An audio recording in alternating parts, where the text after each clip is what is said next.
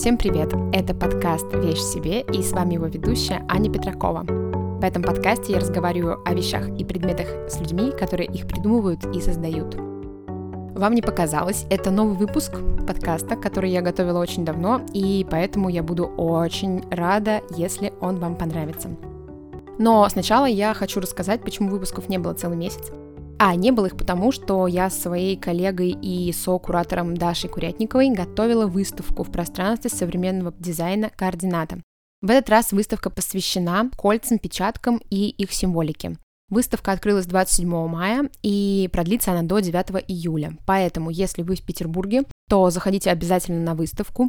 Плюс в этот раз мы придумали отличную программу, мы придумали ее заранее, и там будет целых три экскурсии по выставке, которые я проведу. Будет открытая запись подкаста, а также будут еще лекции и встречи с разными людьми, которые поделятся своей экспертизой в области работы с ювелирными изделиями с абсолютно разных точек зрения. За всеми мероприятиями удобнее всего следить в телеграм-канале координаты. Там будут э, публиковаться даты и время проведения всех мероприятий. Ссылку на него я оставлю в описании подкаста. И там же можно на них зарегистрироваться, так как количество мест э, на каждое из мероприятий ограничено. Так что следите и успевайте. Программа просто отличная будет. Теперь можно поговорить про выпуск.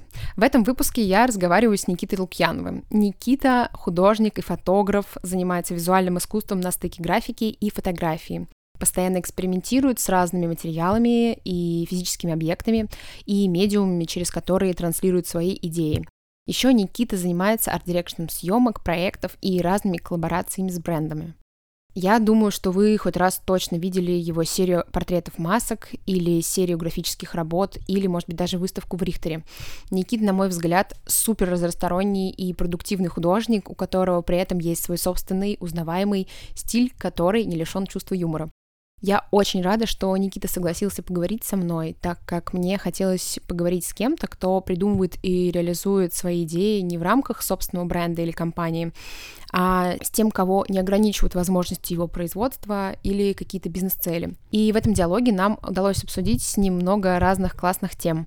Свободу в творчестве, умение придумывать и доводить начатое до конца, о поиске баланса между желанием быть искренним в собственном творчестве и при этом желании оставаться узнаваемым художником. Никита поделился, как все эти процессы устроены у него, какие вопросы он себе сам регулярно задает, как он на них отвечает, и другой класс классной информацией, инсайтами. На мой взгляд, получился очень искренний и разносторонний диалог, в котором удалось посвятить разные темы с разных точек зрения, и мне кажется, что это особенно здорово, что нет какой-то конечности в этом во всем. Все, наверное, больше я не буду ничего рассказывать. Переходим к нашему диалогу. Очень рада, что ты согласился на запись. Мне очень приятно. И в целом мне было бы очень интересно с тобой поговорить, потому что в большей степени я разговариваю с ребятами, которые делают что-то в промышленном дизайне, в предметном дизайне. Они обычно руководят либо своим производством, либо сотрудничают с большим количеством подрядчиков, и они заточены какие-то рамки своего производства, рынка, на который они ориентируются. А с тобой было бы очень интересно поговорить как раз потому, что ты много чего делаешь самостоятельно, и именно поэтому мне хочется поисследовать такой немножко другой подход. Есть обратная сторона немножко этого вопроса, потому что ты, ты зачастую, я про себя говорю, что ты можешь хотеть реализовывать все сам. И это как бы не классная тема, потому что, наверное, здравый подход, когда ты придумал какую-то идею, и ты находишь людей, которые хороши в каких-то областях, и ты вот к ним приходишь с этой идеей и просишь там что-то снять. Но я за собой замечаю, что периодически мне очень интересно самому сделать от идеи до реализации весь процесс. И это как бы не очень какая-то хорошая история, мне кажется. Но пытаюсь балансировать между этими подходами, делать сам и находить каких-то людей, которые могут помогать.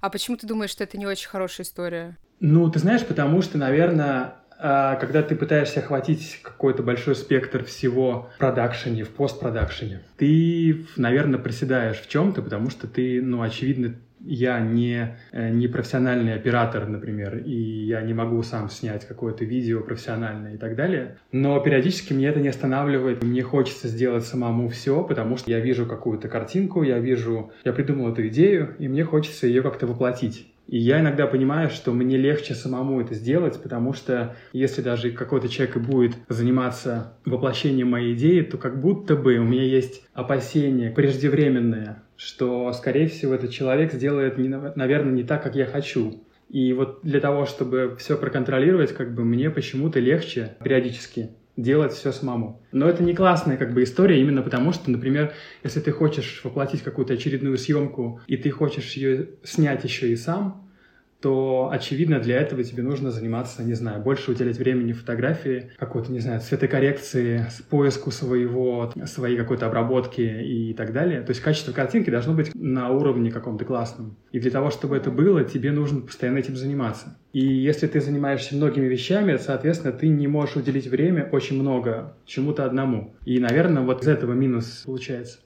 Ну да, то есть ты, получается, реализуешься в разных направлениях, но по факту тебе нужно просто научиться четко доносить то, что ты хочешь каждому специалисту, который с тобой может работать потенциально, например. Ну да, то есть это какой-то про грамотный какой-то art direction и делегирование классным людям, да. которым ты доверяешь. Ты можешь им, во-первых, объяснить, во-вторых, э, ты должен доверять человеку, потому что у него есть свое видение. Это, видишь, какая-то еще одна интересная история, потому что, например, ты можешь придумать все, что угодно, и ты можешь свою идею воплощать через разных людей. Это тоже какая-то классная штука, и классный подход, потому что у каждого человека есть свое видение, и ты показываешь условно миру свою идею, но через призму какого-то человека, профессионала, который может классно это снять. Если ты делаешь сам, то очевидно, что ты имеешь какой-то потолок, потому что вот ты на каком-то уровне сейчас развития там в плане фотографии, видео и чего-то другого. Видишь, я, я все эти штуки понимаю, поэтому стараюсь как бы с этим подходом немножко бороться как-то и... Ну и очевидно, что какие-то проекты, которые у меня были там, например, с видеороликами какими-то, которые я придумывал, они бы не совершились, и я бы сам их точно так не снял.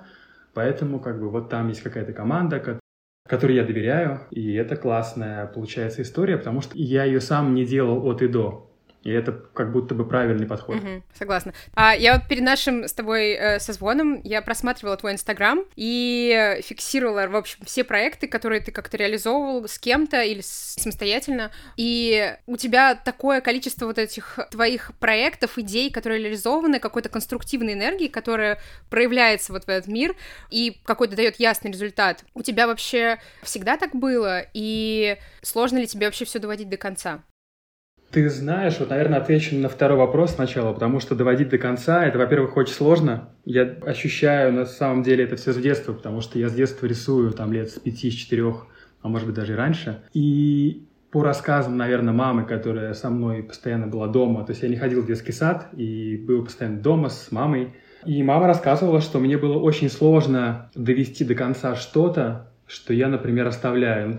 Ты начинаешь рисовать какую-то историю, там какой-то рисунок, и если я вставал как бы из-за стола и уходил, мне потом, мне было дико сложно, я никогда не садился дорисовывать что-то. И мне кажется, что вот эта вот какая-то не очень классная, наверное, черта все-таки, она с детства прослеживается и до сих пор. То есть мне довольно тяжело доделывать какие-то проекты, которые начинал но потом они по какой-то причине останавливались, там, на, были на паузе и так далее. То есть мне реально довольно сложно заставить себя что-то доделать. Но при этом, при всем, в последнее время таких проектов много, и я вот не понимаю, это возможно из-за того, что есть какой-то более масштабный подход стал к проектам. То есть, например, если я придумал какой-то видео, видеоролик про ту же самую ракетку для пинг-понга, то я понимаю, что это какая-то очень большая история. Сделать ее вот прямо завтра, как бы от и до, не получится. То есть это какой-то все равно процесс. И вот тот проект, например, мы делали полгода. То есть вот от момента, когда я придумал эту идею до, условно, поста в Инстаграме с готовым видео, там это заняло полгода.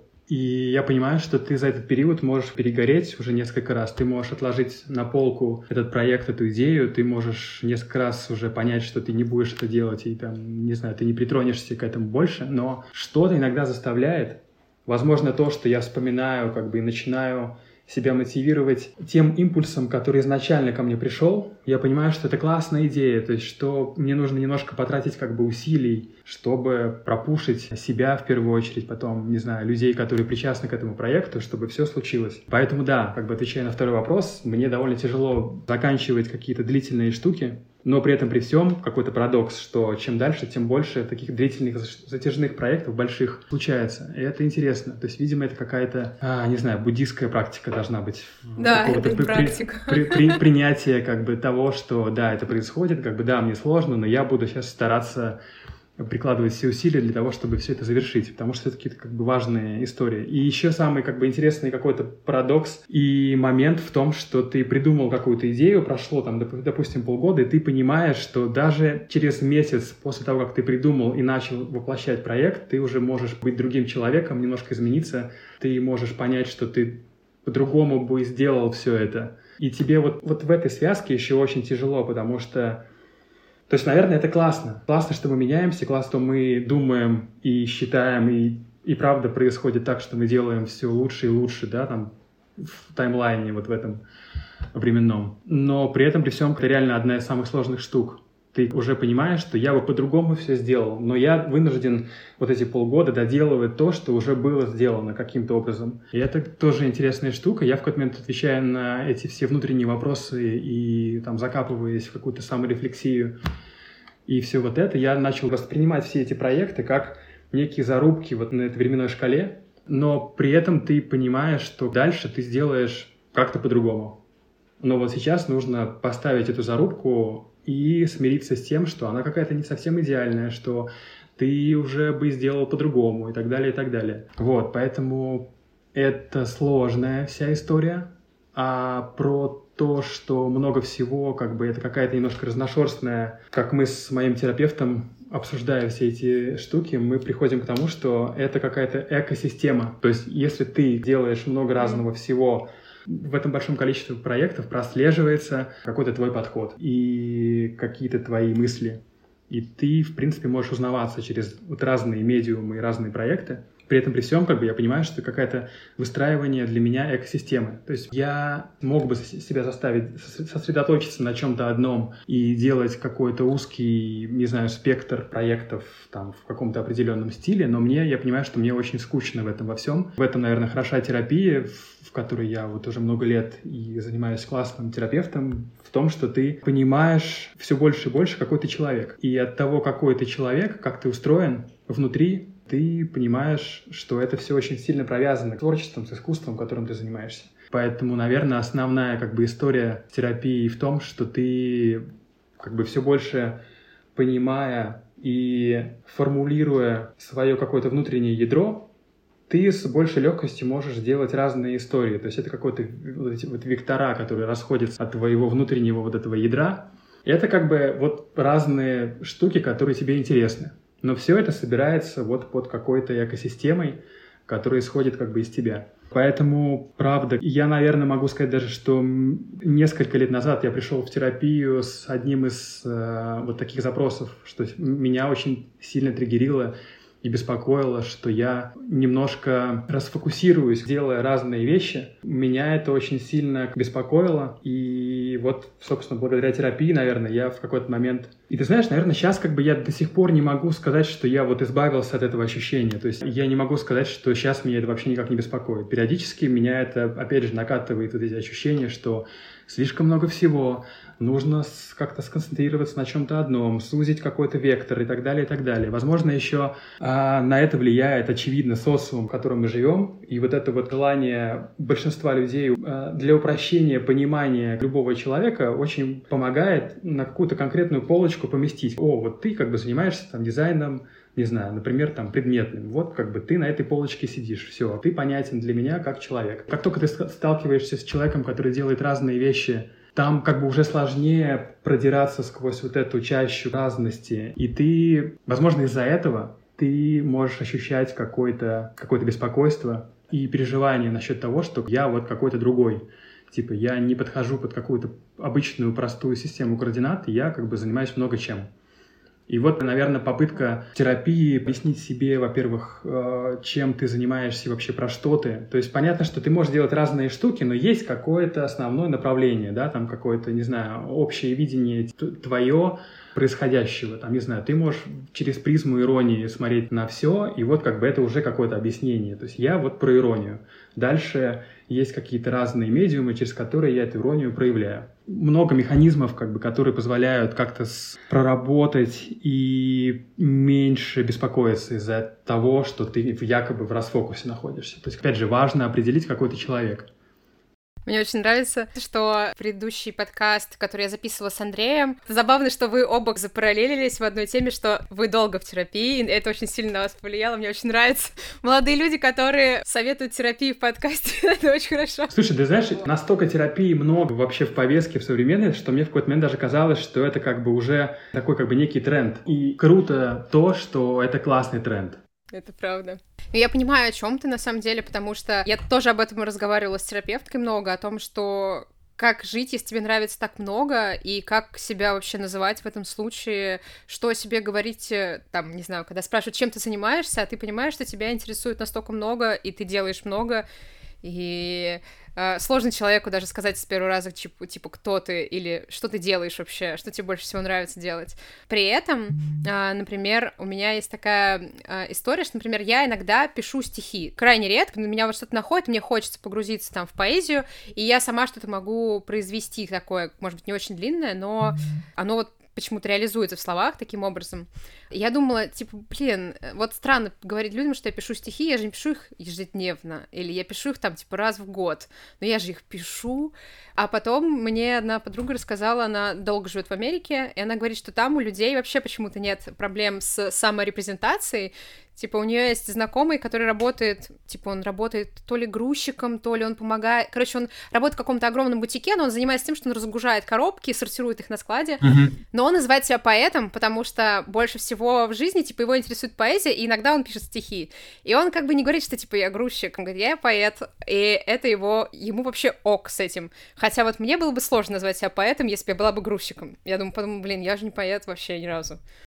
Слушай, ну это как бы интересная история, потому что, как мне кажется, вот эта вот проблема социума, в котором, очевидно, есть какое-то давление на всех нас, и вообще каждый его ощущает в разных каких-то областях, есть вот эта проблема тем, как себя, во-первых, презентовать, Вообще интересно, что сколько людей, например, тебя могут знать, столько разных описаний тебя они могут рассказать. То есть для кого-то ты поэт, для кого-то ты условно грузчик, для кого-то ты художник. Я когда раньше сталкивался с тем, что из своего бэкграунда в дизайне меня там многие люди до сих пор знают как дизайнера, хотя я дизайном не занимаюсь уже очень много лет. И я тут понимаю, как бы, что в какой-то момент это начинает немножко раздражать, как бы, что тебя как мой терапевт говорит, тебя не видит. Вот такая тоже история, что ну, тебя не видит, как вот ты себя транслируешь. И я думаю, что в этом плане, наверное, очень классно самому сформулировать, кто ты, и чем яснее ты сам транслируешь наружу и внутрь себя, кто ты и чем ты занимаешься, и что тебя определяет, то тем скорее это минимизирует вот эту разную интерпретацию тебя.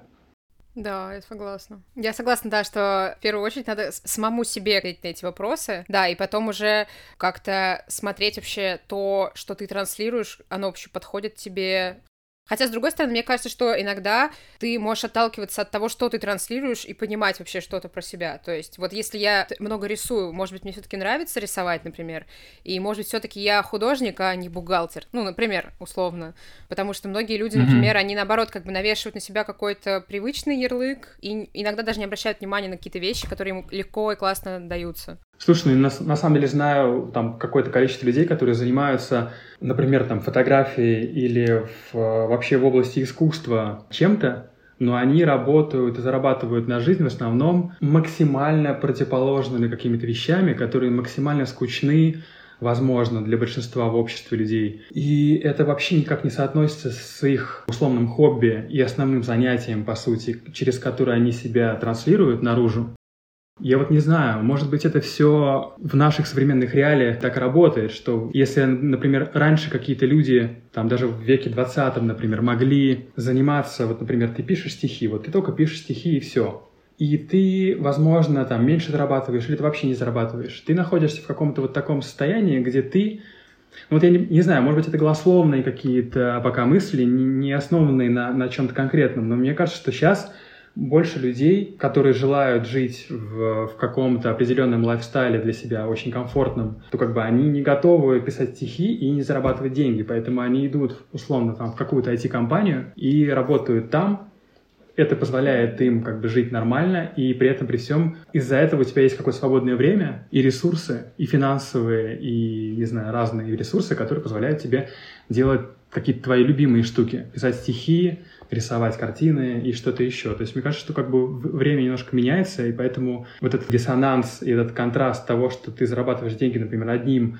а занимаешься совсем другими вещами, он тоже в целом нормально. Тут другой вопрос, что ты так или иначе можешь как бы выкручивать вот эти ручки громкости своего высказывания. Там, если ты пишешь стихи, то при желании ты делаешь это все громче и громче, и тебя люди начинают воспринимать только вот как условно поэта, и ты начинаешь уже этим зарабатывать деньги. Наверное, вот этот вот промежуточный период, он самый сложный, переходный период. То есть ты условно можешь себя поддерживать как бы технически какими-то другими проектами рабочими и так далее. То есть твое творчество, твое искусство начинает, начинает быть твоей основной работой уже и ты начинаешь зарабатывать деньги только этим. И этот вот момент, он какой-то тоже один из самых сложных, как мне кажется, потому что очевидно, что люди, которые занимаются какими-то, не знаю, самовыражением, наверняка они хотят этим еще и зарабатывать, плюс ко всему. Я думаю, что это какая-то такая схема. Хотя, возможно, не у всех, то есть у меня это так работает. Угу. А вот расскажи побольше про свой стиль высказывания, потому что ты делаешь очень много разного, там, от графика и заканчивая какими-то видео и арт-дирекшеном. Ты специально вырабатывал свой стиль, который, в принципе, узнаваем? Или этот почерк — это уже что-то то, что домысливается просто при э, разглядывании там твоего сайта или Инстаграма, например? Как у тебя вообще это ощущается внутри, и стремишься ли ты осознанно к какому-то единому почерку и узнаваемому стилю? И если да, то насколько сложно тебе это дается? Слушай, про почерк и какой-то свой стиль — это очень хороший вопрос и сложный, потому что, потому что этот процесс, как мне кажется, он какой-то нескончаемый, наверное. То есть Короче, простого выхода нет. Да, да, это как бы если ты ждала, ждала простого ответа, его, его не будет. И последуют какие-то очередные рассуждения, как бы философские на эту тему. Ну смотри, мне кажется, что опять же, вот отвечая на первый вопрос про много всего, как бы много проектов и так далее, то есть это как бы текущий вопрос новый, он как будто бы продолжение первого. И, наверное, все-таки вот эта вот история, про которую я говорил, про экосистему некую, которая тебя как-то определяет, она здесь тоже является ответом. То есть это все-таки какая-то экосистема. И ты знаешь, я думаю, что я все равно в процессе, вот ты говоришь, допустим, ты заходишь на сайт или Инстаграм, смотришь какие-то проекты, да, они разные, но есть что-то в этом объединяющее. Это интересный взгляд со стороны, потому что иногда и до сих пор мне иногда кажется, что это абсолютно разные истории. Да, я там могу, например, там, с помощью терапии, какой-то саморефлексии или каких-то внутренних объяснений себе, что вот как бы в этом проекте была затронута вот такая тема с силуэтами, и вот там вот в этом новом видео это тоже где-то прослеживается. Это какие-то, возможно, только мне понятные ниточки, которые связывают, допустим, эти два максимально противоположных проекта, но если это видно со стороны, это круто. Единственное, что здесь есть момент, что формирование собственного стиля у меня, я бы не сказал, что оно завершенное. Оно только в процессе и в каком-то постоянном э, видоизменяющемся состоянии, потому что ну, не знаю, банальные какие-то вещи про то, что мы все меняемся, да, и мы растем, в какой-то момент мы понимаем, что вот то, что было нам интересно вот тогда, это стало интересно, возможно, либо на другом уровне, либо вообще перестало быть интересным. И это все какие-то, это какая-то очень подвижная экосистема. Вот с терапевтом мы пришли к какому-то вот такому выводу в какой-то момент, что это очень подвижная тема. То есть это, это не какие-то жесткие рамки. Вот, понимаешь, я оглядываясь вокруг и знаю очень много друзей, знакомых, художников и творческих личностей, которые которым, наверное, легче и органичнее пребывать вот в таких рамках стилистики, в которых они работают. И я, как бы, очевидно, что я тоже думал об этом, потому что я совсем другой. Мне свойственно делать, как мы уже поняли, разные вещи. И вот поэтому я себе это и объясняю, что есть какие-то жесткие рамки, и жесткие какие-то ограничения и гайдлайны, по которым ты вот ни шаг вправо, ни шаг влево, потому что там уже как будто бы не ты. Мне в этом плане легче экспериментировать. Вот в этих экспериментах, мне кажется, очень какая-то важная энергия запрятана. Для меня она очень важная. То есть, возможно, процесс создания какого-то проекта, работы, скульптуры, рисунка, серии рисунков, он для меня важнее, чем результат периодически. Поэтому вот эта вот подвижная система, которая позволяет через какие-то метаморфозы и преломления она позволяет тебе как-то больше через вот это время понимать, про что ты, что тебе интересно, а что не очень уже интересно. Не знаю, отвечаю ли я на твой вопрос, но это какие-то вот тоже пространные довольно рассуждения на тему, потому что конкретного ответа у меня на, на этот вопрос нет. И вот отвечая еще раз, как бы проговаривая вот эту историю про стиль, я думаю, что эта история очень какая-то подвижная. То есть у меня нету какого-то ну, знаешь, хотя, наверное, есть какой-то общий ответ, что вот мне очень интересно, и я себя презентую как графика. То есть мне очень интересна графическая составляющая во всем. Поэтому это еще какой-то один слой очередной и какая-то призма, через которую я пропускаю все, что я делаю. Угу. Про поиск своего стиля я, в принципе, я понимаю тебя, потому что ты вот обозначил это понятие экосистемы. И когда это уже не жесткие рамки, а когда это какая-то экосистема, это уже говорит о чем-то живом, подвижном, и что где-то оно само появляется, потому что в целом экосистема, если брать это понятие там с научной точки зрения, это же как такая вещь, в которой, не знаю, у тебя есть озеро э, на даче, а потом в этом озере заводятся там какие-то водоросли, хотя ты их сам туда, ты их не туда не сажал. Потом там заводятся какие-то насекомые, насекомые. То есть оно само себя порождает и расширяет. Чем больше туда приносишь, оно потом само прорастает где-то. И это как бы очень хорошее понятие, потому что оно супер обширное, и оно очень про жизнь. Вот, только про жизнь такую творческую. Это хорошее понятие, которое вы нашли с терапевтом. Когда я думаю об этом, мне становится понятно про стилистику, потому что оно, с одной стороны, ты берешь какой-то инструмент, а с другой стороны, у тебя есть опыт, который наслаивается на новый опыт, и оно как бы начинает потихоньку в голове перевариваться и создавать еще что-то. Вообще полностью согласен. И тут еще мы возвращаемся к тому, какой каждый из нас человек. Вот как, типа, мы все устроены. Опять же, кому-то легко пребывать вот в этих довольно жестких рамках. А, потому что человек так устроен, и ему в этом максимально органичное состояние. Я понимаю, что если бы, и у меня даже какие-то были попытки ограничить свои какие-то художественные проекты, например, только лишь масками, у меня в какой-то момент был как бы период, когда я очень активно делал какие-то физические маски на лице, и это было чуть ли не основным каким медиумом и инструментом высказывания, потому что это было из разных подручных средств, и я через это все пропускал какие-то свои идеи, и на выходе это были вот такие маски на лице. Я в какой-то момент думал, вот было бы классно сконцентрироваться только на этом, потому что мы возвращаемся к социуму, которому проще понимать тебя. Ты зашел на профиль чувака, у которого маски, только, только маски на лице. Ты такой, окей, он на полочке художника, который делает маски из подручных материалов. Максимально понятно и максимально как будто бы продающая в том числе еще какая-то система. То есть, типа, я вот делаю вот так. Ни у кого нет никаких сомнений, что я делаю что-то еще. Ко мне придут только вот за таким условно высказыванием визуальным. И у меня были искренние попытки делать вот, вот только так. Но я понимаю, что мне в этом максимально тесно становится. Мне это неорганично, и я не могу делать только это. То есть у меня есть определение общее, что я художник.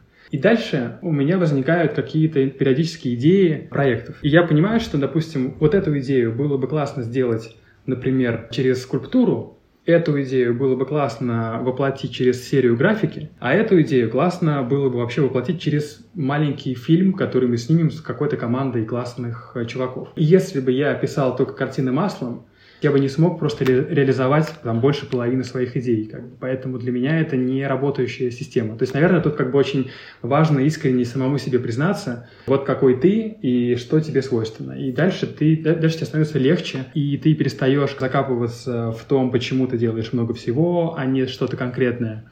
Короче, это вот мы как будто бы сейчас кружим вокруг одной и той же темы, но мне кажется, это какая-то важная тема все-таки, чтобы понимать, как у меня все это устроено. И, ну, не знаю, мне как бы в целом про это интересно говорить и с друзьями, и вообще со всеми людьми. Это чувствуется, что тебе ты об этом много думаешь, и что тебя это занимает, потому что у тебя очень много идей на этот счет, и это здорово, потому что видно, что, короче, эта мысль, она тебя не покидает, она в тебе постоянно. Вот. Это очень четко показывает, что ты постоянно находишься в этих рассуждениях и в диалоге с самим собой. Вот. Это очень круто. Ну вот еще я, я, знаешь, вспоминаю какие-то рандомные штуки, вот даже с... Э, сори, что постоянно прибегаю как бы к примерам из терапии, но там очень много каких-то классных инсайтов, как бы это не, не, не какая-то реклама.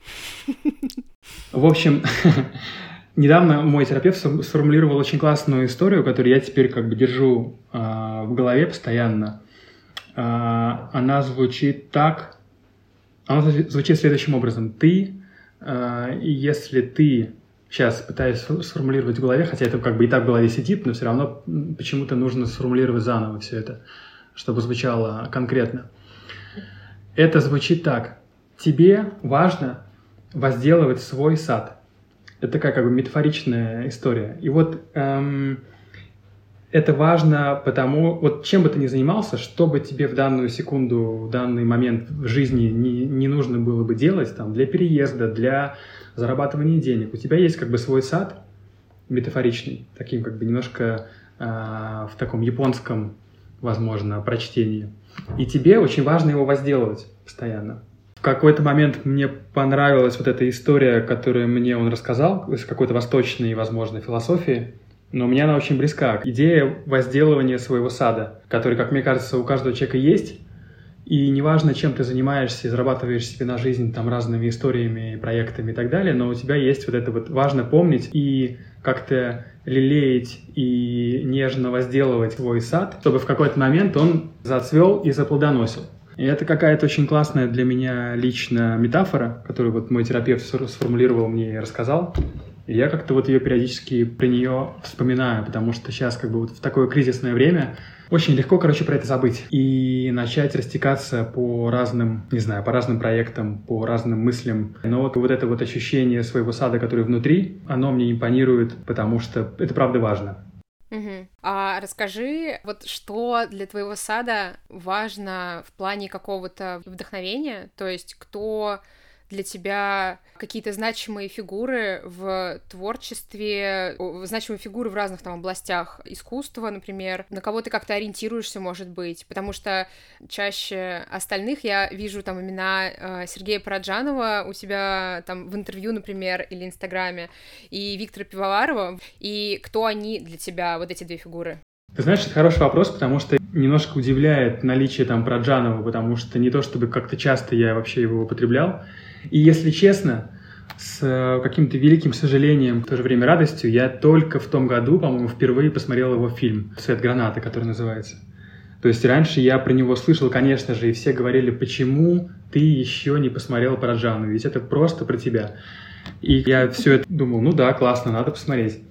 И когда посмотрел, думаю, ну это, конечно, реально очень очень впечатляющий и очень в меня попадает своей какой-то театральностью и, и какой-то постановочностью. Очень красивый. Параджанов очень во мне откликается, но скорее это не первая фигура, которая для меня важна. Вот ты, ты сказала про Пивоварова, и в какой-то момент, несколько лет назад, он как бы стал одной из ключевых фигур, наверное, для, ну, если не ролевой моделью, то просто каким-то ориентиром, потому что в какой-то момент я прочитал его книжку, которая называется «Влюбленный агент», она стала чуть ли не настольной книжкой у меня, потому что, может быть, я находился сам в процессе формулирования своих каких-то своих интересов и своего стиля. И это во мне очень сильно откликнулось, помогло, возможно, сформулировать какие-то вещи, потому что, по сути, как бы в этой книге он пишет, почему он делает то, что он делает. И это какая-то интересная, на самом деле, не часто встречающаяся история, потому что там автор сам про себя пишет, почему он вот такой. Это был какой-то вообще очень интересный контраст впечатления и какой-то радости от того, что мне очень это нравится, и нравятся его работы. И контраст был в том, что очень много лет назад, когда была выставка Пивоварова в гараже, я был на этой выставке, и мне почему-то, я не знаю почему, мне вообще не понравилось. То есть даже оправдываться, наверное, тут сложно. Просто почему-то мне вообще не понравилось. Помимо всего прочего, там была выставлена работа, серия работ э, одинокого человека, которая просто тоже чуть ли не настольная сейчас у многих, и у меня в том числе, тогда она почему-то вообще мне не понравилась. Я не знаю почему. Думал об этом, ответа не нашел. Вот, поэтому Пивоваров, как и многие московские концептуалисты мне очень импонирует как бы и, и откликается. И даже вот прошлым летом была серия гравюр, которая была как бы аммажем, собственно, Пивоварову на его один альбом графический. Вот, поэтому как бы Пивоваров точно попадает в первые ряды людей, художников, которые мне очень импонируют. Потом, наверное, одна из самых главных фигур — это Пикассо. Не знаю, я обожаю его за какую-то смелость, иногда наглость и за разность в том числе. То есть он как бы, он, он разный, он брался, не сомневаясь вообще нисколько, за абсолютно разные медиумы он это делал, он периодически учился у кого-то, кто был хорош, и учил его И он в какой-то момент мог переплюнуть как бы в мастерстве этого человека, который его научил и делать свои работы в разных вот этих материалах и медиумах. И мне как бы это очень импонирует. Графическая составляющая в нем мне тоже очень нравится. И то, что он и фотографировал в том числе, и писал какое-то безумное количество, сделал работ. Все во мне это откликается, и, наверное, опять же, в основном это какая-то вот эта разность, про которую я говорю. Какие еще фигуры? Наверное, вот у меня, видишь, это все как бы переплетается. Это художники, фотографы. И вот да. какой-то клубок вот этих людей, он про меня что-то говорит.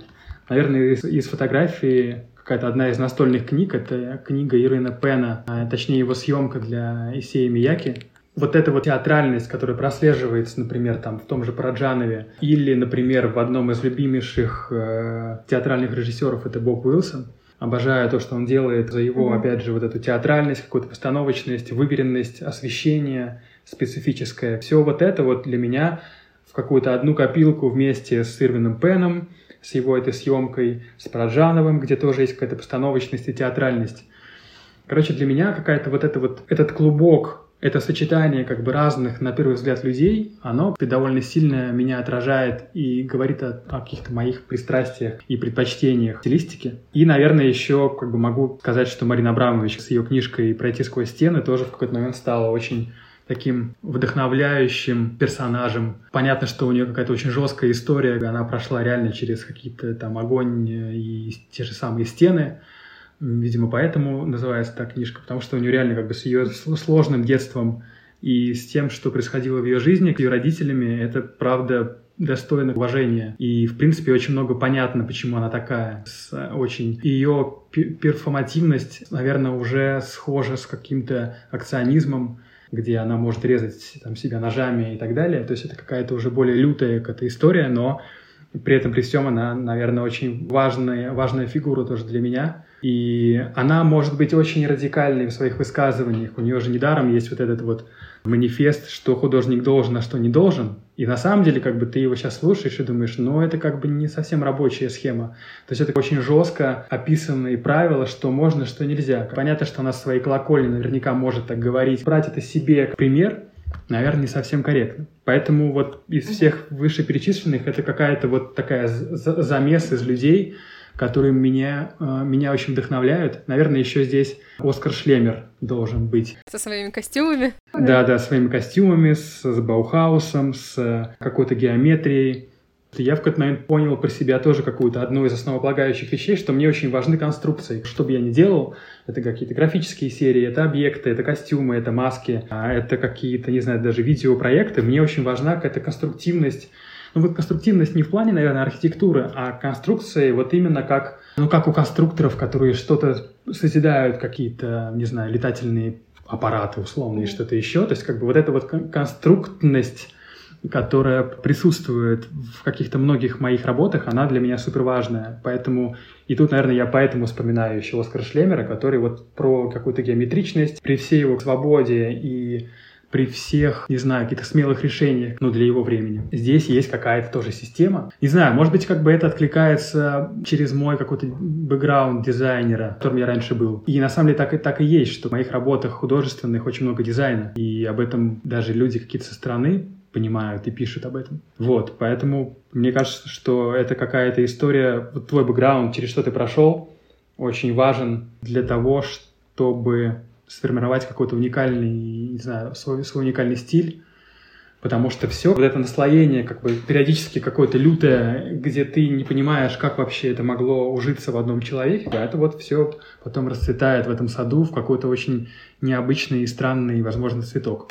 Ну, кстати, по поводу вот Пивоварова, э, у меня было то же самое, то есть э, я в какой-то момент оказалась на выставке Кабакова, и мне не понравилось совсем, очень давно она проходила в Эрмитаже, и я подумала, а кто такие вообще московские концептуалисты, почему вот выставка в Эрмитаже мне вообще не нравится. Это такое глобальное такое а, событие. Я посмотрела и поняла, что мне никто не нравится. А потом как раз, когда вышла эта книжка «Влюбленный агент», я почитала, и как будто бы я с ними познакомилась, что ли, вот как-то с такого на бытовом уровне. И я начала их понимать, то есть мне стало гораздо более интересно погружаться в то, что они делали, как они мыслили, и мне стало это понятно. И, например, с тем же Энди Уорхолом, например, у меня было так же, то есть мне он не нравился совсем, А потом я прочла книгу Оливии Лэнг «Одинокий город», и я поняла как бы его личность через ее подход к его психологии, к его вообще рассуждениям и страху себя, страху жизни я поняла, что, типа, блин, он вообще очень крутой, и то, что он делал круто, и то, что он вообще просто как-то реализовывал себя, и реализовывался таким образом, это очень классно. Мне кажется, иногда вот этот личный, личный этот контакт, он как будто бы гораздо важнее, чем вот непосредственно какое-то восприятие искусства, потому что его не всегда, мне кажется, можно, да и нужно, наверное, понять сразу, вот. Ну, во-первых, согласен, что очень важно какое-то знакомство, там, не знаю, косвенное, личное, лучше, конечно, личное художником, чтобы понять, почему как бы делает то, что он делает. Наверное, тут еще а, есть разница, вот как ты говоришь, восприятие как бы искусства на каком-то эмоциональном, возможно, уровне, но чем, чем больше работа уходит в какой-то концептуализм, тем важнее объяснение и какое-то понимание автора, про что он. То есть, как бы, если мы говорим про какую-то абстрактную живопись, в целом, как бы, если вот так огульно рассуждать, наверное, там не так, возможно, важен манифест художника, типа, и что, вот про, про что он говорит через такое, потому что такие вещи мы считываем, опять же, на первом уровне, каком-то самом банальном и простом, на эмоциональном, да, ты, ты видишь какие-то сочетания цветов, ты понимаешь какие-то формы, композицию, и ты для себя определяешь, насколько тебе это интересно или нет. А когда мы говорим про, про концептуализм, там, наверное, все-таки, правда, важно понимать, почему вот условный пивоваров делал вот так. И Поэтому вот эта книжка просто какой-то клад бесценный. Я, кстати, еще, когда тоже готовилась к нашему диалогу, я, ну, листала Инстаграм, чтобы просто понять какие-то проекты, придумать какие-то вопросы, но потом я поняла, что мне в голову начал постоянно приходить, есть такой венгерский художник, Петр Пуклус, может быть, ты его знаешь, а, он работает с фотографией и графикой, и сейчас в последнее время живописью занялся, по-моему, и я почему-то подумала, что вот мне он сразу приходит в голову, когда я смотрю на твои работы. И я спросила себя, почему вообще это так. И мне кажется, что у него все фотографии, скульптуры, графика, они сделаны за счет какого-то особого игривого отношения с реальностью. То есть он играет там с предметами, с телами, формами, образами, пространствами, и все окружающее его, оно становится буквами для составления вот его какой-то своей поэзии. От mm-hmm. твоих работ я чувствую то же самое. Ты используешь какие-то подручные материалы, вплоть там до каких-то более абстрактных вещей, там света, тени, это тоже как материалы для графики, для какой-то. И в этом тоже есть какое-то ощущение игры, потому что ты создаешь как бы через эти найденные объекты и используешь совершенно неожиданным образом. Скажи, так ли это, или это только мое ощущение просто? Типа, как это знаешь, в меме, типа, что сказал куратор, не, а что имел в виду художник? И вообще, насколько для тебя понятие вот вообще игры в творчестве важно и насколько оно осознанно? А уточни, что такое игра? На первый взгляд это отзывается, как бы наверняка имеет место быть в моем творчестве, но mm-hmm. уточни, что ты имеешь в виду. Неожиданное использование каких-то предметов, то есть, допустим, если брать маски, то это, не знаю, ты наклеиваешь себе на лицо какие-то кораллы или фрукты, или лепестки цветов, или, например, используешь тело, но используешь живое тело как манекен, который ты наряжаешь какими-то костюмами, при, при этом это костюмы тоже как бы не, у них не функциональный характер, то есть какое-то, наверное, неожиданное сочетание того, что ты ожидаешь увидеть, например, там, от обнаженного тела, но ты видишь его в совсем другой среде. И вот эта вот стыковка разных ситуаций и неожиданных в этих ситуациях предметов. Слушай, наверное, да. Прям совсем просто да. Это точно имеет место быть. Это еще одно объяснение того, чем я занимаюсь. Это какое-то не совсем логичное периодическое использование объектов не по их назначению. Какой-то контраст и, наверное, какая-то абсурдность периодически возможно, театральная периодически, да, тоже, она мне близка, и, наверное, в этом, очевидно, есть какой-то элемент игры. То есть мне важно было всегда чувствовать какой-то кайф в процессе, какой-то, знаешь, а мне как бы э, испытывание какого-то драйва и кайфа, оно происходит, когда я есть простор для эксперимента. Вот для этого меня максимально как бы начинаю заводить, я начинаю очень уходить как бы с головой в процесс, поэтому это и есть элемент игры. Включаю ли я его специально или нет, не знаю, возможно, как бы это какая-то еще из насмотренности некой.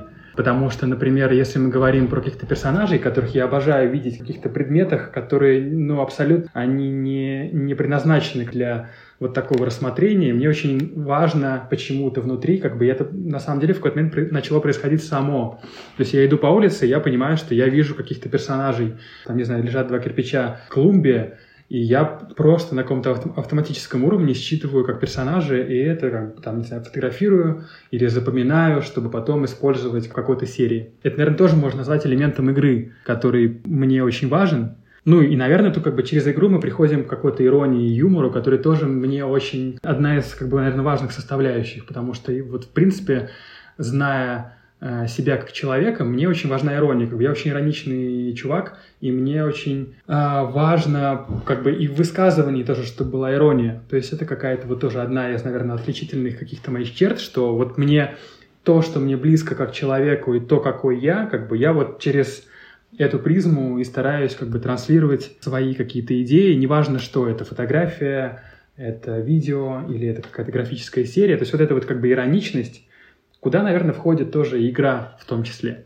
Сочетание вот этого юмора, игры и чего-то, наверное, даже несерьезного. А, вот, наверное, вот мы через такую тему можем прийти к тому, что в какой-то момент мне очень настолько было важно находить персонажей, оживлять периодически то, что не является как бы живым. Ну, то есть, например, ты видишь что-то, ты условно там пририсовал какую-то рожицу к этому предмету, и все, как бы он уже живой, по сути. Наверное, это как бы есть еще отсылка к, к моей любви к мультфильмам, и в том числе Pixar, и вообще всему, что они делают. И они же тоже, по сути, как бы оживляют неживые вещи, вспомнить там истории игрушек или, или что-то еще. Поэтому вот это вот желание и просто уже даже подспудное понимание того, что я вижу эти, этих персонажей повсюду у меня в какой-то момент начали появляться какие-то серии с этими персонажами, они были довольно веселые. И в какой-то момент мне начало это триггерить на то, что мне бы хотелось делать что-то более серьезное. Я даже специально, наверное, отказался от этих персонажей, потому что это мне казалось уже несерьезной историей, это пройденный этап.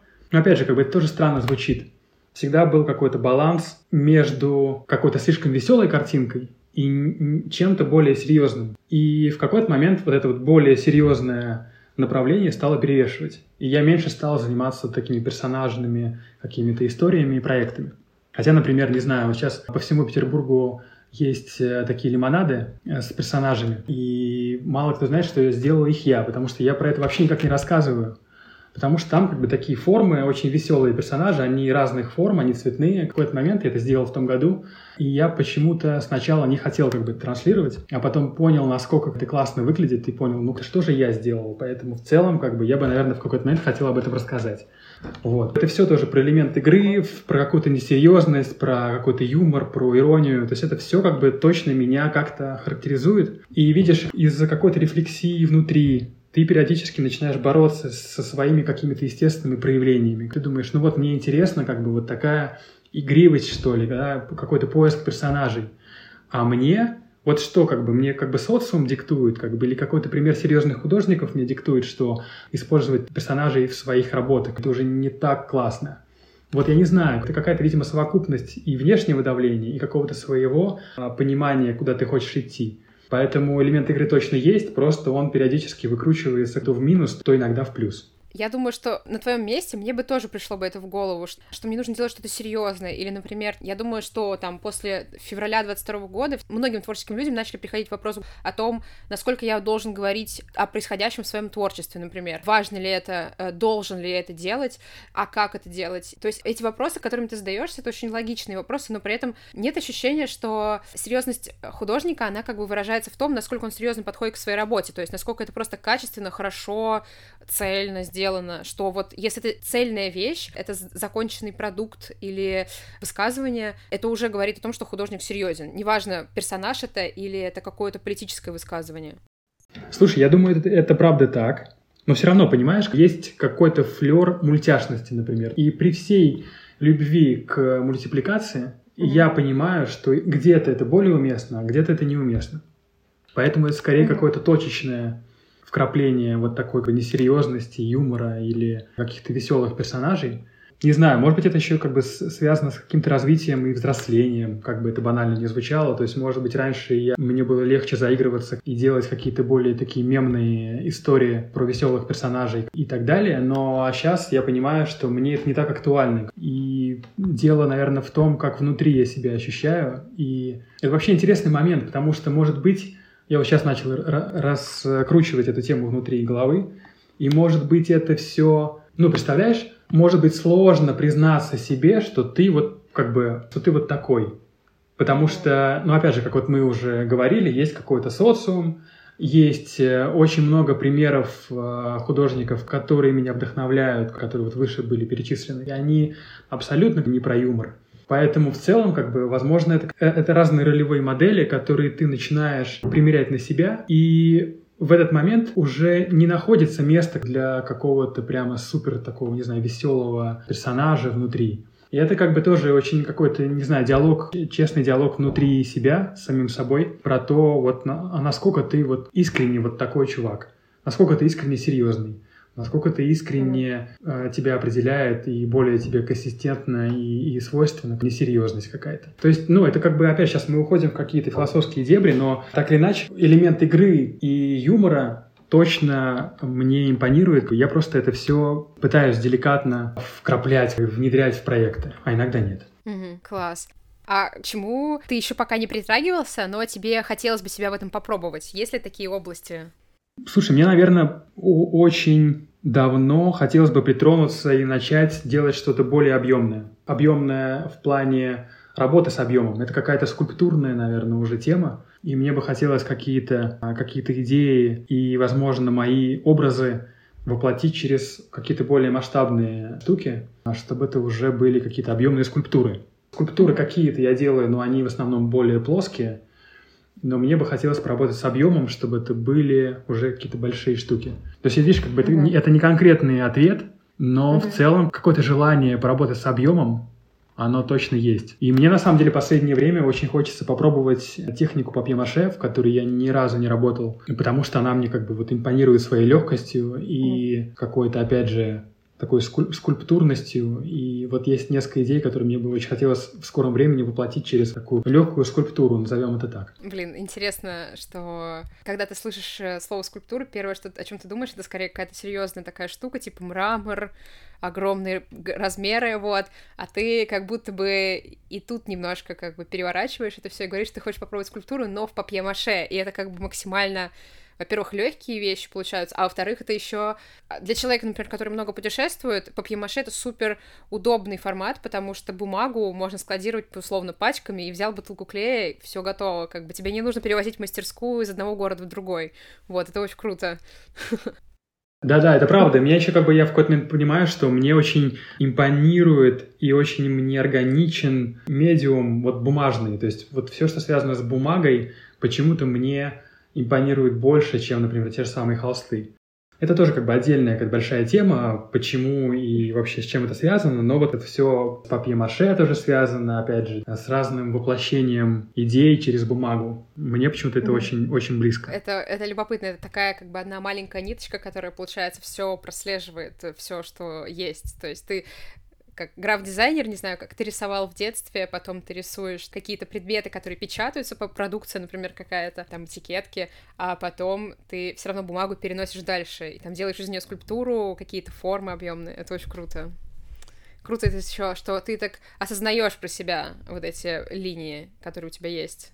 Слушай, ну как будто бы вот в большом количестве рефлексий, которые во мне присутствуют, да, я там очень много каких-то нитей и связей, которые ты обнаруживаешь, иногда с какой-то с радостью, иногда с, не знаю, с огорчением, наверное, реже, но так или иначе процесс постоянный какой-то мыслительный про то, вот почему как-то связано, почему эта тема прослеживается здесь и здесь. А вот расскажи мне, пожалуйста, про твой опыт создания совместной коллекции с Кари Крис перстни, сережки, подвески с рукой и э, луной.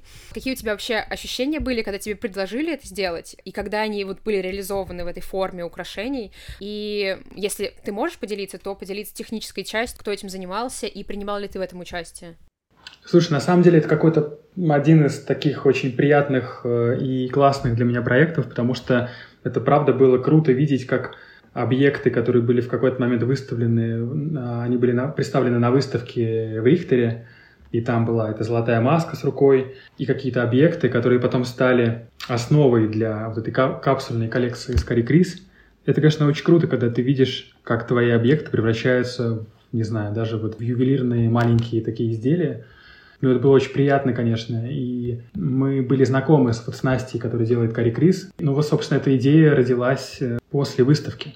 всю техническую часть брала на себя Настя с ее производством. И mm-hmm. в целом мы просто периодически встречались, чтобы обсудить очередные пробники и какие-то отливные а, маленькие тестовые украшения и посмотреть, в какую сторону все это идет, насколько классно вот такой подход.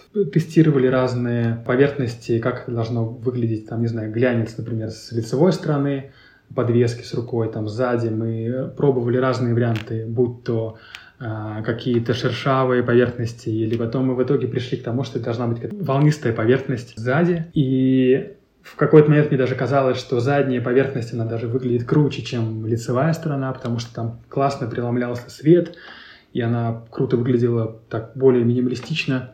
Да, то есть в целом как бы весь процесс был на, на Насте и на ее команде. И мы периодически просто сверялись как бы с тем, как это выглядит. И был какой-то обоюдный и классный процесс. И это, наверное, был такой первый опыт воплощения своих объектов и каких-то идей через ювелирную продукцию и металл. Мы очень друг другу доверяли. Настя мне доверила полностью съемку, и я снимал кампейн, готовил какие-то, значит, маленькие гравюры, которые шли в упаковках э, вместе с украшениями. То есть это какой-то очень классный, на самом деле, проект, довольно большой, и очень, э, насколько я понимаю, успешно он прошел, и, в общем, только радостные какие-то эмоции от этого всего. Классно, но это получается, ты тут как раз принимал участие как, э, как художник, у которого есть идея, а дальше вся реализация висит условно на, на производстве и на человеке, который этим производством руководит.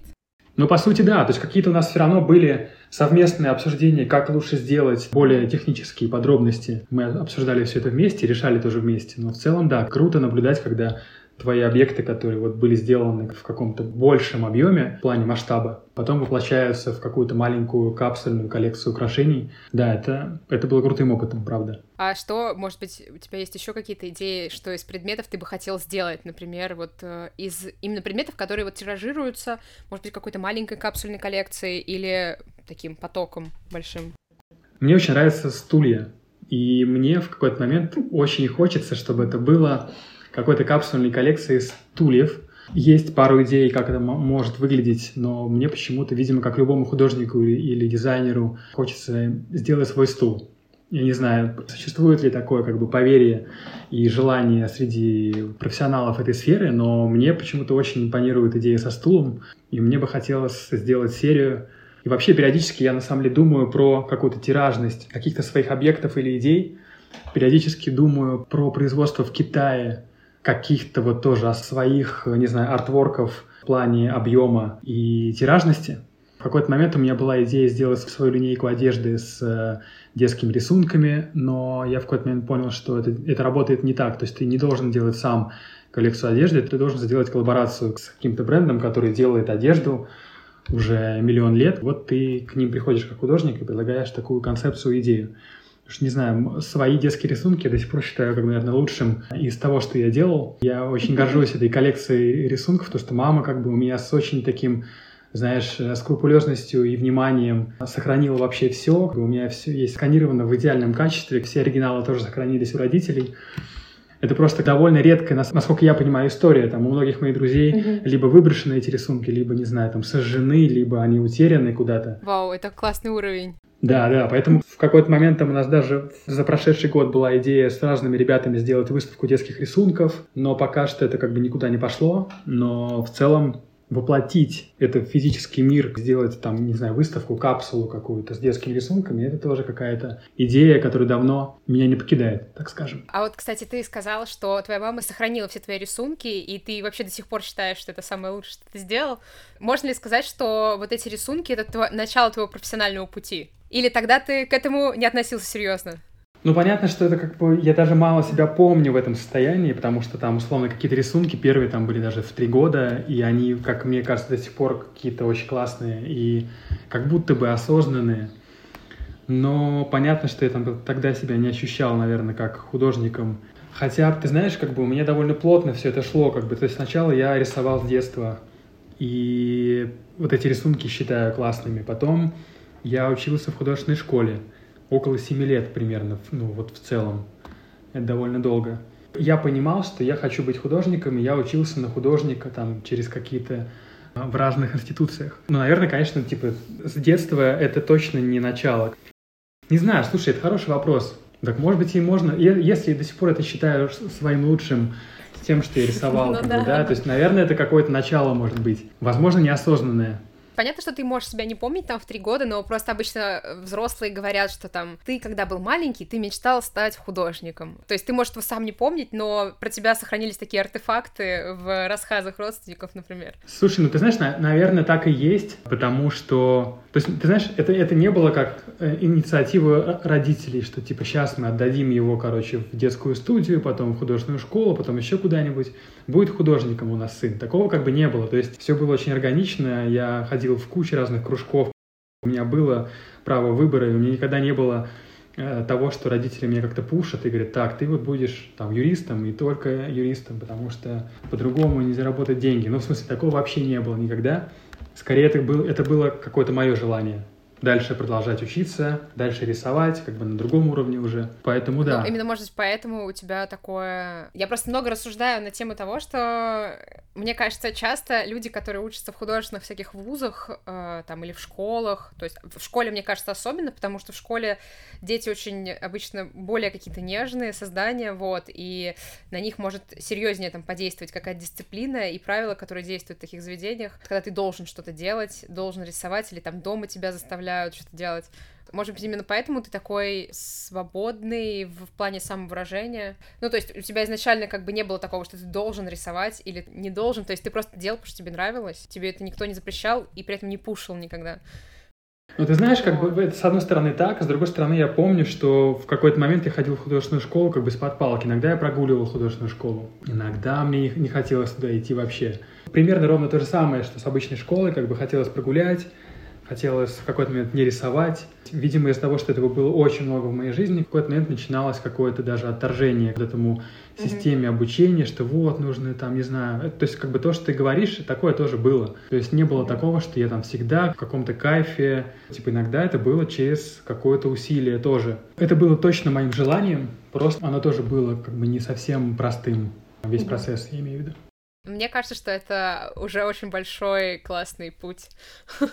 Ну да, слушай, в какой-то момент были рассуждения про то, что классно не учиться, например, вообще академическому там рисунку, не учиться по системе образования. Наверное, важно вот рисовать в детстве. У меня была такая мысль, что очень хочется сохранить как бы вот эту детскую наивность, принести ее сквозь жизнь, не преломив через какие-то правила. То есть ты рисуешь каким-то одним образом, потом ты приходишь в художественную школу, потом ты приходишь в художественное училище, и тебе везде говорят, как надо, вот, а так не надо как бы делать, и вот нужно какое-то иметь построение, анатомию, то есть ты все это изучаешь, как бы историю искусства, это как бы круто, то есть тут вообще это двоякое как бы такое рассуждение, потому что, с одной стороны, я считаю, что, или считал в какой-то момент, что в принципе это не обязательно, но сам я через все это прошел, поэтому как бы это такие, наверное, размышления, а что было бы, если не было обучения, не знаю, там каких-то академических вот таких штук.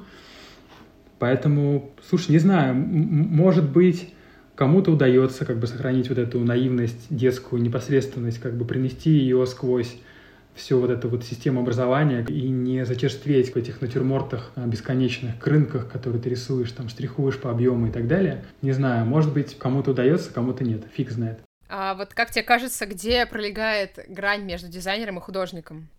Ой, слушай, ну это, это сложный вопрос, как будто бы, потому что, как мне кажется, чем дальше, тем больше она стирается между дизайнером и художником, потому что это тоже, как бы, видишь, сейчас вот последует рассуждение пространное, потому что все-таки мне кажется, что все равно даже в дизайне ценится какая-то авторская работа, и смотри, как бы, наверное, тут надо тоже уточнить, про какой, про какой дизайн мы говорим. Дизайн сайтов, дизайн э, user experience или что, мобильные приложения, это дизайн интерьеров. Какой дизайн? Про предметный дизайн. Предметный, возможно, в том числе промышленный. Угу. Наверное, все-таки как бы могу ответить так, что это не какая-то неотъемлемая часть и художественного процесса все-таки, и, и у дизайнера тоже есть какой-то люфт на проявление своего своего «я», э, своих каких-то мыслей на, на тему того, что он делает. То есть понятно, что как бы в дизайне больше наверняка правил, каких-то гайдлайнов того, как типа надо, чтобы условно продать это клиенту.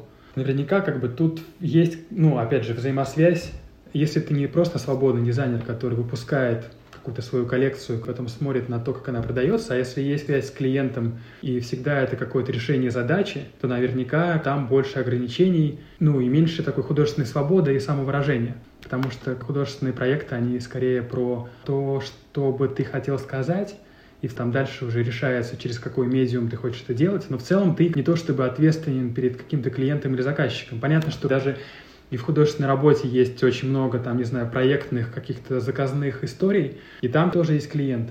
И он тебе таких куча примеров, когда ты написал условно холст, а заказчику это не понравилось.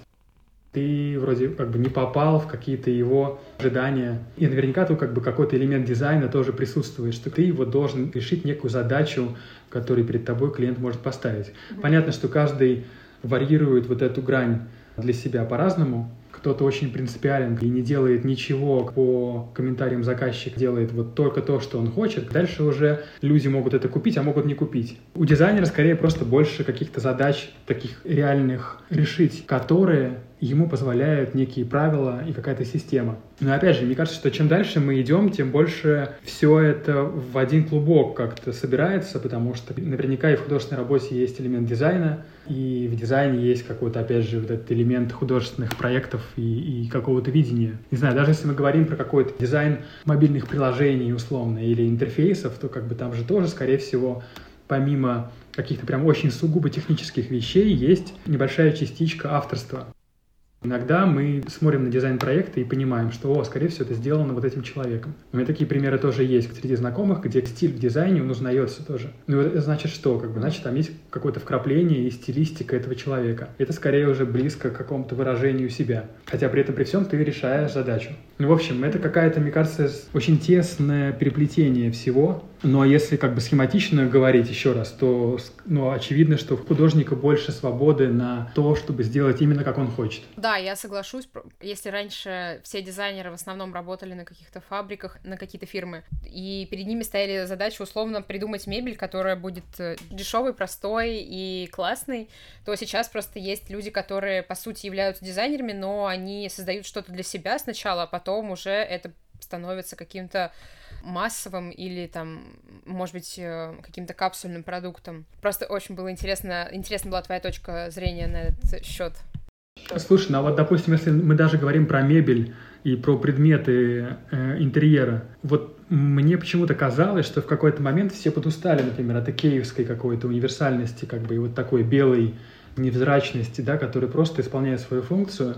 И как будто бы, мне кажется, в какой-то момент наступил запрос на какую-то большую уникальность. То есть это какая-то, не знаю, эклектика, какое-то переплетение стилистик и что-то более уникальное, чем просто поставить очередную там языке полку или шкаф. Я думаю, что это тоже какими-то, знаешь, таким маятником работает, что в какой-то момент все присытились, как бы сначала все очень сильно угорали по Икее, и это был один из запросов, что важно, чтобы это было белое, минималистичное, и потом маятник качнулся немножко в другую сторону, видимо, от того, что люди подустали еще от этой э, невзрачности, да, и функциональности, и стал больше запрос на какую-то уникальность. Я думаю, что это тоже родни с художественным каким-то элементом художественности в этом появился. Mm-hmm. Ну да, это как э, сначала ты ходишь в белой футболке и синих джинсах долгое время, и у тебя там гардероб состоит на 90% из белых футболок и джинс, а потом ты понимаешь, что кажется клево носить леопардовую шубу или что-нибудь такое, и ты готов к этому.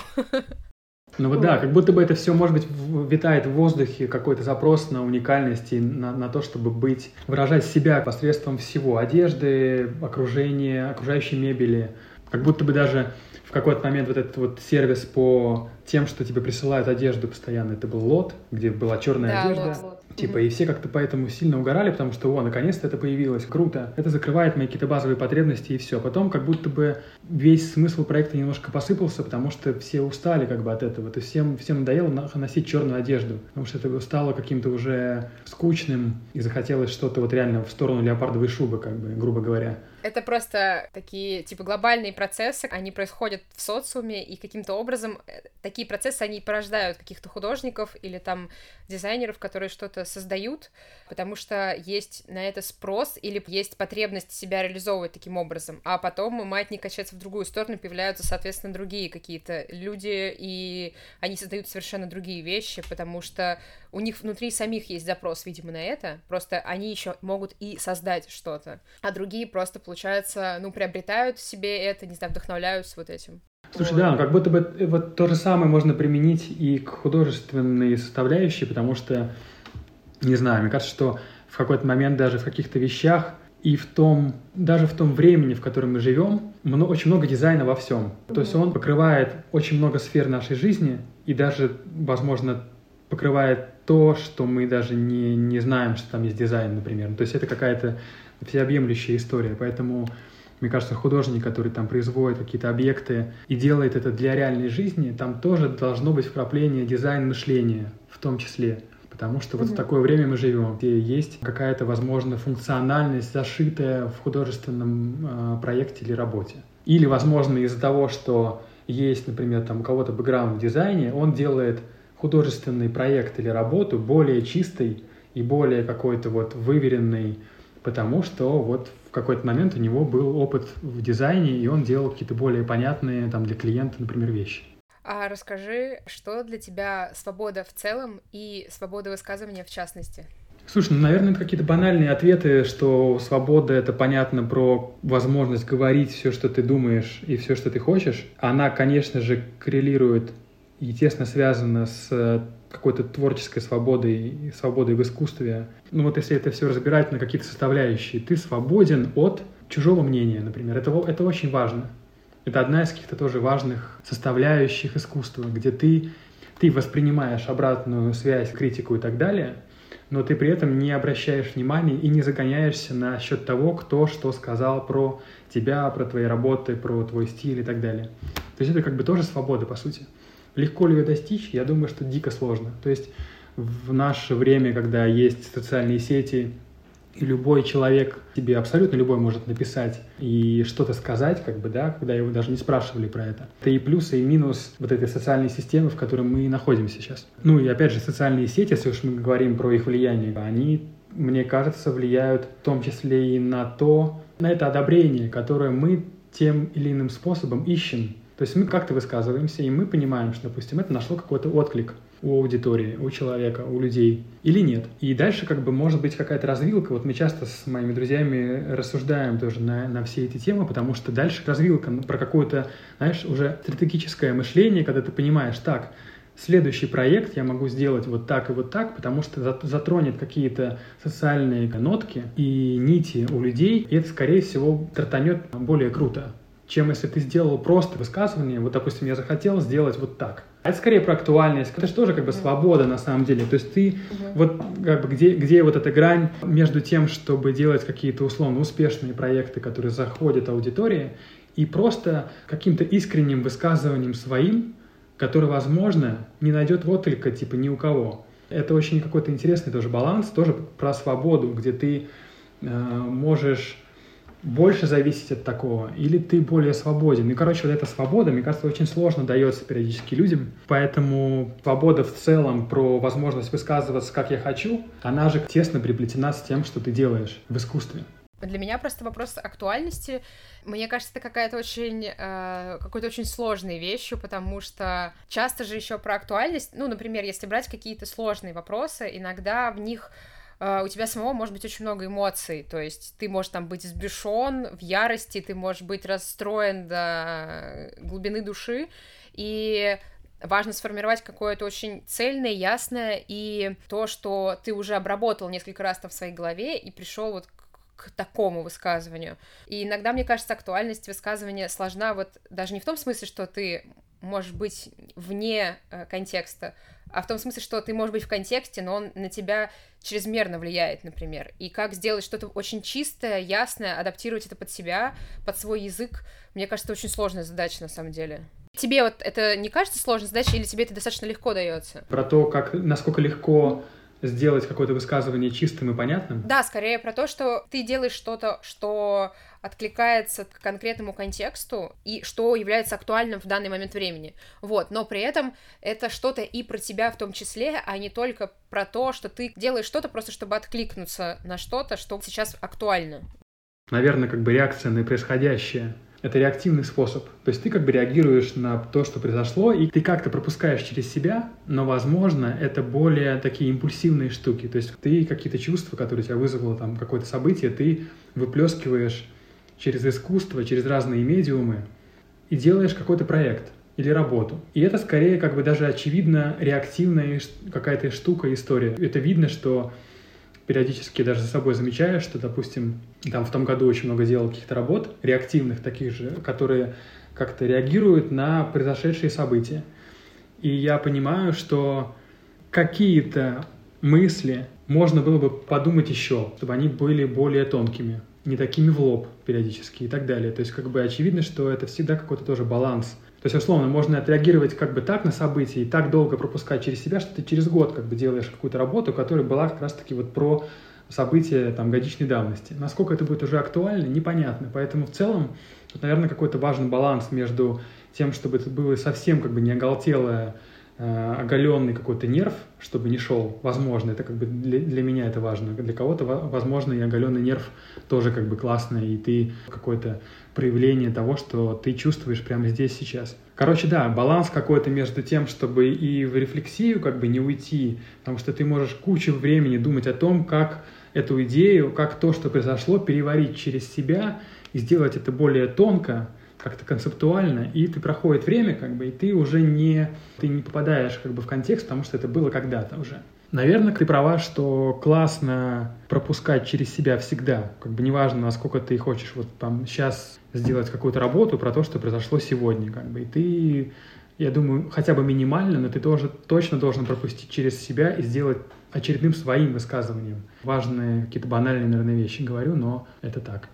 Просто мне это кажется очень сложной вещью, то есть это, ну, это как вот сейчас, я тебя слушаю, я параллельно думаю о каком-то вопросе, думаю о том, что я хочу еще сказать, то есть это то же самое, ты как бы впускаешь себя, пытаешься заметить за собой, наверное, какие-то реакции, как ты об этом думаешь, как ты об этом чувствуешь, а параллельно, что еще можно об этом сказать, и как об этом скажу именно я, так, как только я могу сказать, например. Это, мне кажется, очень суперсложный такой мыслительный процесс, такой активный. Слушай, ну да, наверное, это как бы про придумывание какой-то идеи и проекта. Но в целом ты же можешь в этой, в этой гонке не участвовать, ты же можешь, ты не обязан как художник высказываться на любое событие, которое происходит. Как бы ты живешь в контексте, ты по-любому все это понимаешь и как-то через себя перевариваешь это все, пропускаешь. Дальше ты волен уже сделать, условно, там 10 проектов на, на, на происходящие события или один, который будет чуть более осмысленный и более глубокий, возможно, и так далее. То есть какой-то все-таки research и какую-то работу над тем, чтобы сделать более глубоким высказывание, а не поверхностным, это тоже важно. Это как бы, кстати, вообще был тоже очередной э, мой триггер в какой-то момент раньше, что я считал себя более поверхностным человеком, и меня это очень сильно триггерило как бы и беспокоило, потому что я думал, ну вот я делаю разные вещи. И может быть это означает то, что я не углубляюсь как бы ни в одну из них. Я как бы делаю немножко по верхушкам, знаешь, типа разные угу. какие-то области угу. и сферы. Понятно, что как бы это не так работает немножко. И опять же, типа с помощью терапии ты можешь как бы из этого выплыть как-то и не закапываться в этом переживании. А это вот ровно про то, чтобы лишний раз подумать о том, углубиться в какую-то тему, ее изучить и выдать какой-то проект. Мне скорее это сложнее дается, если честно. То есть мне скорее важ, важнее делать что-то, чем за, заниматься бесконечным большим количеством research а на какую-то из тем. Это и плохо, и хорошо одновременно. То есть просто какая-то моя особенность, которой я немножко борюсь и больше уделяю внимание какому-то research у все-таки и, не знаю, там, отсылкам там, в истории искусств, но все равно для меня важнее делание, процесс делания, процесс эксперимента и вообще просто процесс.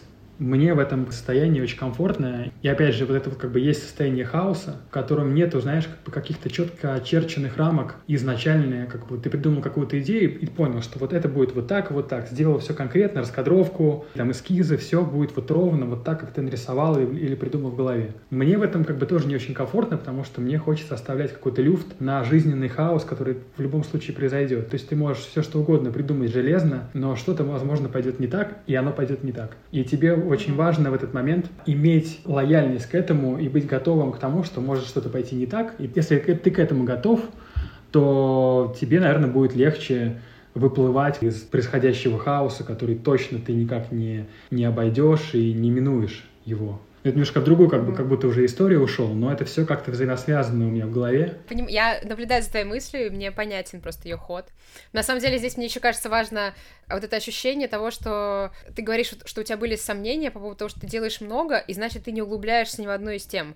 Но по факту же понятие этой глубины, а что значит человек углубился в тему, тоже как бы оно, оно задается средой. То есть если раньше было ну, не, не модно, но традиционно там писать философские трактаты там в несколько томов, потому что это был единственный способ выразить свою мысль, потому что человек садился и писал, а еще его ничего не отвлекало, и там, не знаю, он жил не 80 лет, а 40, и он знал, что он должен это завершить хотя бы к концу своей жизни, вот, то сейчас э, мы бы не знаем, мы на самом деле не знаем, как э, высказывались бы люди там на разные темы, если бы у них там еще 400 лет назад был бы тот же Инстаграм, например, или, э, не знаю, какие-то инструменты там веб-разработки, например. Может быть, они высказывались бы совершенно по-другому, и понятие глубины бы уже было из- видоизменено тогда.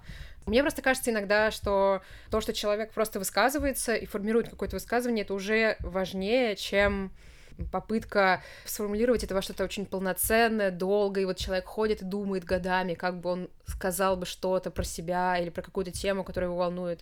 Вот, то есть так ты пробуешь что-то быстро, и, и ты получаешь какой-то фидбэк от мира, это очень круто, мне кажется.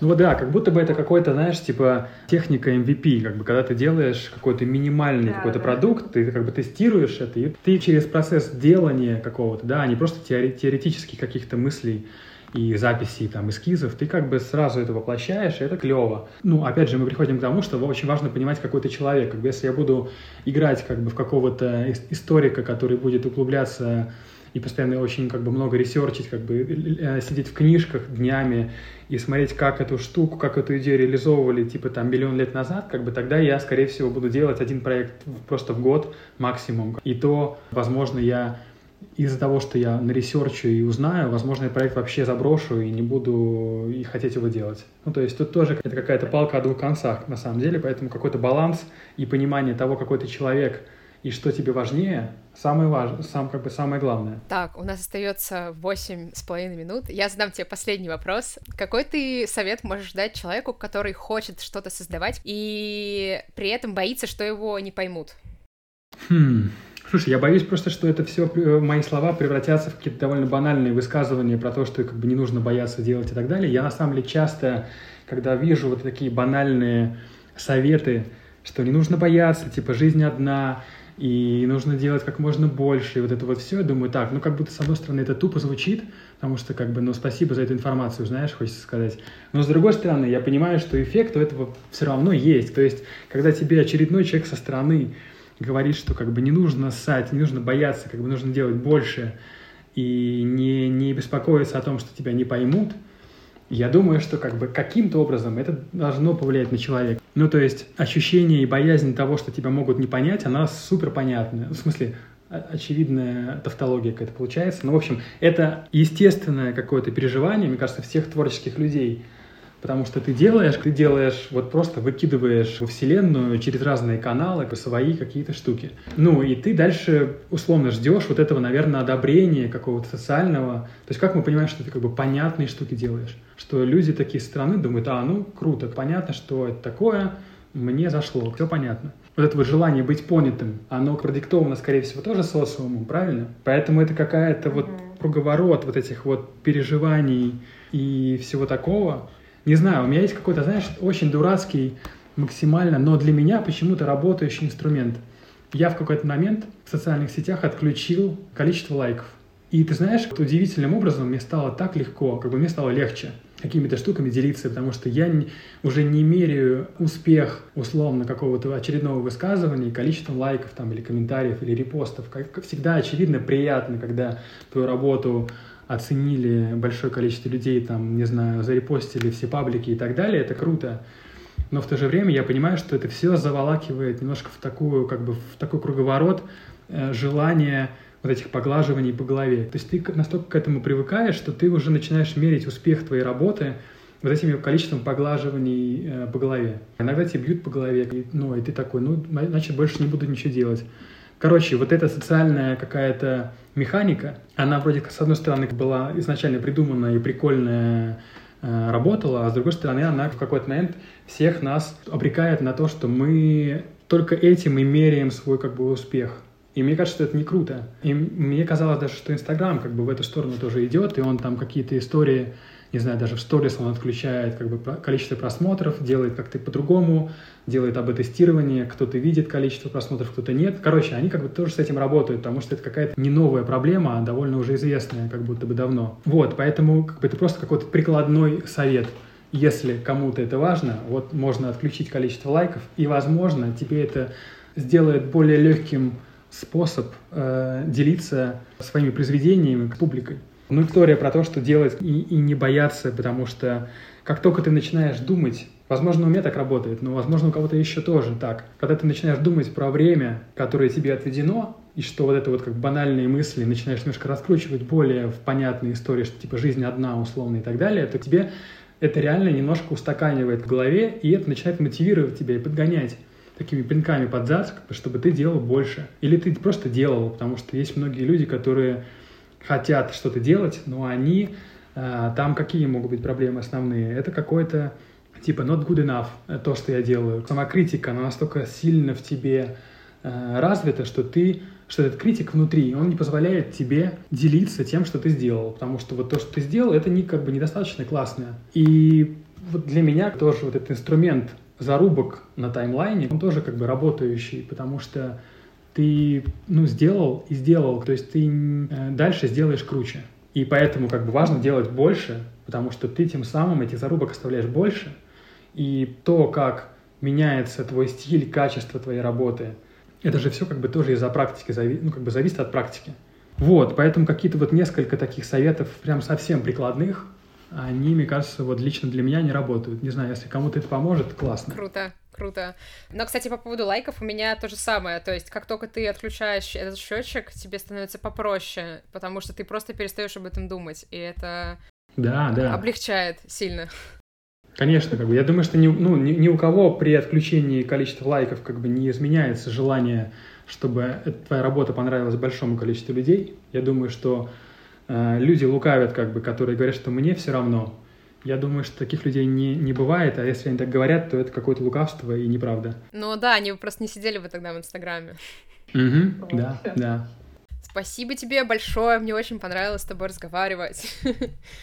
Спасибо тебе, очень классно. Слушай, какая-то на самом деле, возможно, много воды, какой-то философских, около философских рассуждений, но я думаю, что из этого может что-то, какой-то смысл получиться отличные мысли, рассуждения. Мне нравится, что обычно я разговариваю про очень прикладные штуки, там, из разряда сколько у вас станков на производстве и сколько у вас человек в команде, кто чем занимается, вот, а тут мы поговорили больше об идеях, и это тоже очень важно, потому что идеи лежат в основе всего, и без них все будет очень пусто, вот, поэтому это очень круто. Слушай, ну, я думаю, мы говорили с тобой на какие-то очень в то же время прикладные штуки, то есть которые, в принципе, каждый испытывает да. и каждого касается. Да, это правда, да. Мне нравится, что у тебя такой процесс э, большой внутри происходит, и по твоим рассуждениям это видно, и за этими рассуждениями очень интересно наблюдать. Спасибо, я был очень, очень рад тоже поболтать с тобой. Спасибо всем, кто прослушал этот эпизод до конца. Подписывайтесь на инстаграм Никиты, заходите вдохновиться его проектами на его сайте. И, конечно, подписывайтесь на соцсети подкаста, ставьте оценки и отзывы на платформах, на которых вы его слушаете. Кстати, на Spotify появилась возможность оценивать шоу, так что поставьте 5 звездочек, пожалуйста, если вы слушаете мой подкаст на Spotify. Конечно, приходите в координату на выставку, если вы будете в Петербурге, и записывайтесь на мероприятия, которые будут там проводиться. И еще, конечно, если вы хотите поддержать меня, то вы можете сделать это на Boosty или Patreon е. Все ссылки будут в описании к этому выпуску. Спасибо, что были со мной сегодня в этом выпуске, и всем до новых встреч!